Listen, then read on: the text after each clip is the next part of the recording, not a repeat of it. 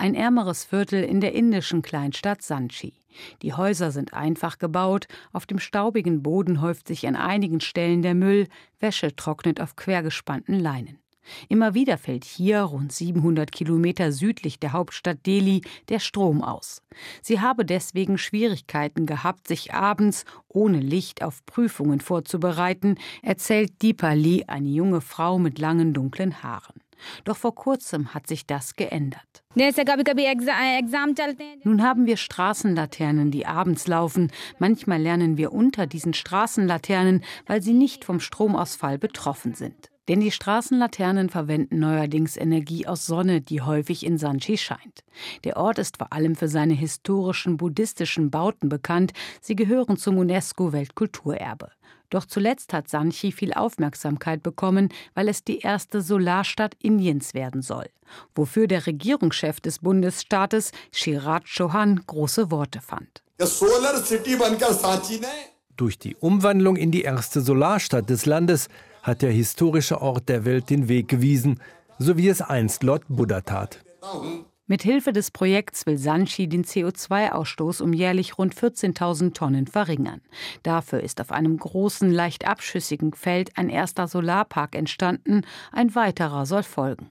Öffentliche Gebäude und Schulen werden mit Sonnenenergie versorgt, E-Rikschas fahren auf den Straßen.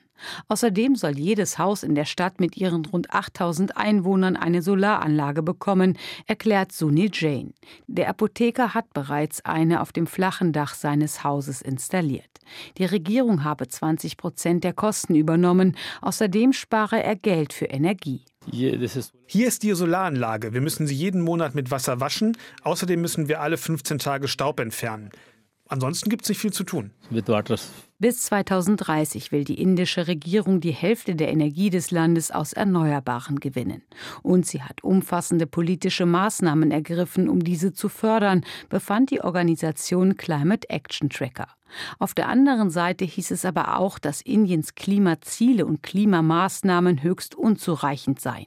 Das liegt auch daran, dass das Land weiterhin so stark auf Kohle setzt. 70 Prozent der Energie bezieht es derzeit daraus, auch um sein Wirtschaftswachstum voranzutreiben. Solarenergie spiele in Indien künftig eine wichtige Rolle, meint Sunil Dahir vom Center for Research on Energy and Clean Air.